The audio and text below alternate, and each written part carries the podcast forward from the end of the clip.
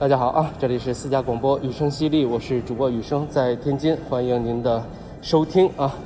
今天是二零二零年十二月二十九日啊，实在是太冷了，这个冷冬。呃，今天是单口版啊，也应该是二零二零年的最后一期节目了。我呢，刚刚看完皮克斯的《心灵奇旅》啊，是叫这名吧？看完了名儿记不住。这差不多也是今年最后一次走进院线了。这片子拍的呢，挺好，挺好。特别是看到中后段的时候，我突然意识到这是一个双主角的故事，而且它还有一个平行宇宙的结构，所以并不是描写这个爱爵士的钢琴手他的一番独特的经历这么简单的叙事。但是呢，他编剧编得很稳，一路看下来，条理很清楚，所以让你能够跟着这两个主角呢，穿越在两个宇宙间，也没有什么太过于混乱的感觉。我觉得这个片子呢有两点特别好，一个是政治正确吧，大家知道这几年关于电影这个范畴里，政治正确呢已经有一些泛滥的色彩了。但是这部电影并没有重复那些已经说烂的啊，什么不同人种啊、肤色呀，然后男女性别之间的这些概念。他提到了另外一个，就是我认为在政治正确里还算是没有被人说烂，而且还比较呃应该再推广一下的这么一个概念，就是人类并不是宇宙中最高级的生物，甚至不能说是。唯一的生物体，这个我们所认知的世界也不一定是宇宙里唯一的一个世界。《心灵奇旅》它差不多就拍了这样的一个故事啊，就是在另外一个呃世界里面有另外一种存在啊，是精灵啊还是叫什么也好，他需要拿着不同星球的卡，对吧？或者是只有地球卡。来到地球和一个肉身结合，才是一个真正身心合一的人。就我们现在很现实生活里有很多特别激烈的矛盾冲突啊，大家观念撕扯得很厉害。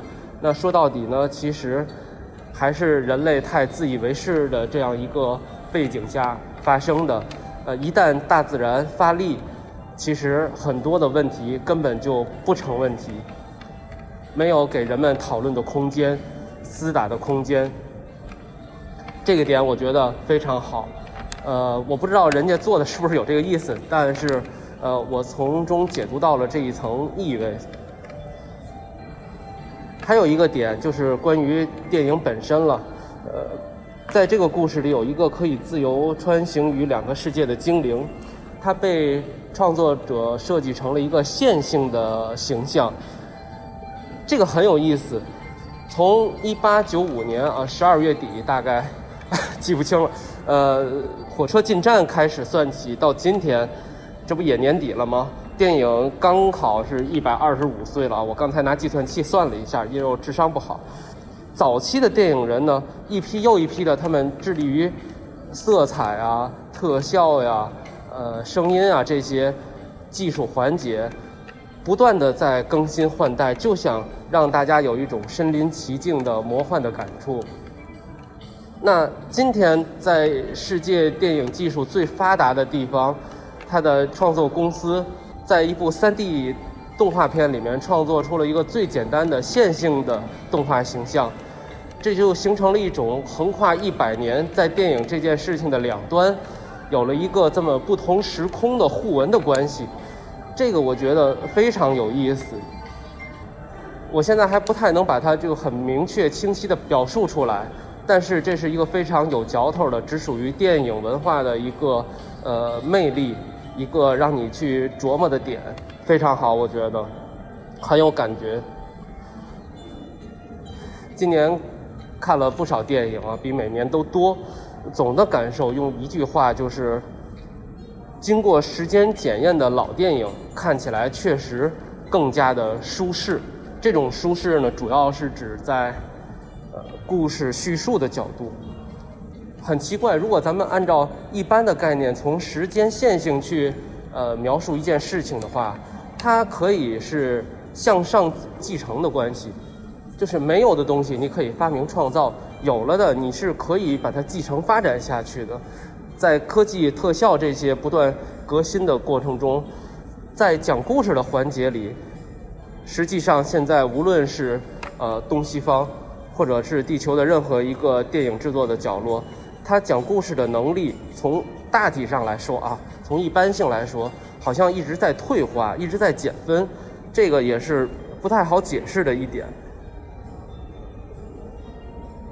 很多朋友说是。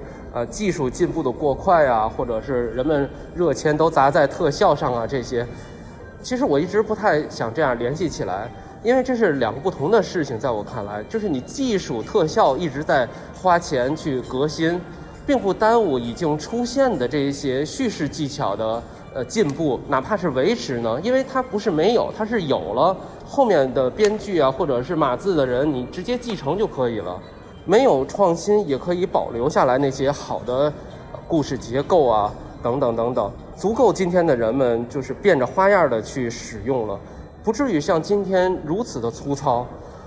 有的时候看豆瓣那些排在最前面的短评里，就会写到啊文戏不怎么样啊文戏怎么怎么差啊武戏还凑合，或者是特效还可以，就这些说明什么呢？说明就是。以前豆瓣是一个很专的网站，现在大家都在上豆瓣。可是从普通影迷的角度，也是非常介意文戏的质量的。也就是说，电影它的讲故事是它最离不开的一个基本的环节。人们永远是希望看到把故事能够讲好的一部电影作品。特效可能属于锦上添花，但是没有故事，这部电影一定是很垮的。为什么八九十年代的《西游记》啊，那些金庸戏啊，一直能够在暑假里不停的反复的播放？你现在如果谁再去，不是说现在啊，就两千年之后你再看的那些 TVB 啊，或者是央视制作的那些金庸剧，你就觉得呃特效也不是很过瘾，但主要还是故事讲的乱七八糟。所以说，把故事讲好是决定一部电影是不是能够守住基准线的一个环节。我这人随着走，随着说啊，外面实在太冷了，我都没有勇气走出去。刚才来的时候冻掉了一只耳朵。呃，再聊聊今年的播客吧。今年跟去年一样啊，还是很偷懒，跟嘉宾聊天的节目很多啊，远远多于自己好好想一个选题啊，呃，写稿子啊。这样子的节目，呃，最近朋友们呢正商量着要做一个新的播客，啊，挺好的，有了一个专门大聊特聊的出口。那我想把，呃，雨声犀利呢，在二零二一年把它留作一个自言自语的自留地儿吧，呃，能够安静的分享一些更加私人化的东西，啊，呃，不这样也不行，毕竟做了好几年也没有什么。呃，突破也懒得再突破了。理念上是不去改变什么，技术上呢，实际上是改变不了什么啊。最近看了很多朋友做的视频节目，都非常的棒。我听了人家的简单的介绍，一顿操作，啊，我就感觉自己肯定是没戏啊，智商和动手能力都差得太远太远了。就能把这个音频节目。能够做好做的持续下去，就已经是我的极限了吧？呃，差不多也就是这些，也不算是二零二零年的总结吧。就是年末啊，一看日历，哎，年前还要再做一期，随便跟大家聊聊。当然，照旧呢要立一个 flag 啊，风格就是很虚幻的，没有什么具体的。业绩指标的这种，希望新的一年里呢，能拿出一部分看新电影的时间去读书，继续提高自己的文化知识水平吧。呃，就不量化了啊。成，就祝大家在二零二一年能够把日子过得自洽啊，自洽非常的重要。呃，我赶紧去找我刚才来的时候冻掉的那只耳朵去，鼓足勇气奔向寒冷的世界。咱们二零二一年见，谢谢朋友们，拜拜。Not long ago, my well had run dry. Still alive and kicking, but eating humble pie. Then hope came along, filled my heart with a song, and gave me lots of reasons why. I've got a pocket full of hope, a heart full of dreams, and I believe the future can be brighter than it seems. A pocket full of hope, a heart full of dreams, and love to keep me singing my song. So don't mess around with worry and doubt. You'll never hit a homer if you're scared of striking out. So set yourself free and be all you can be. And get so happy you will shout, I've got a pocket full of hope, a heart full of dreams. And I believe the future can be brighter than it seems. A pocket full of hope, a heart full of dreams and love to keep me singing my song. I've got a pocket full of hope, a heart full of dreams, and I believe the future can be brighter than it seems. A pocket full of hope, a heart full of dreams, and love to keep me singing my song. I've got a pocket full of hope, a heart full of dreams, and I believe the future will be brighter than it seems. A pocket full of hope a heart full of dreams and love to keep me singing my song.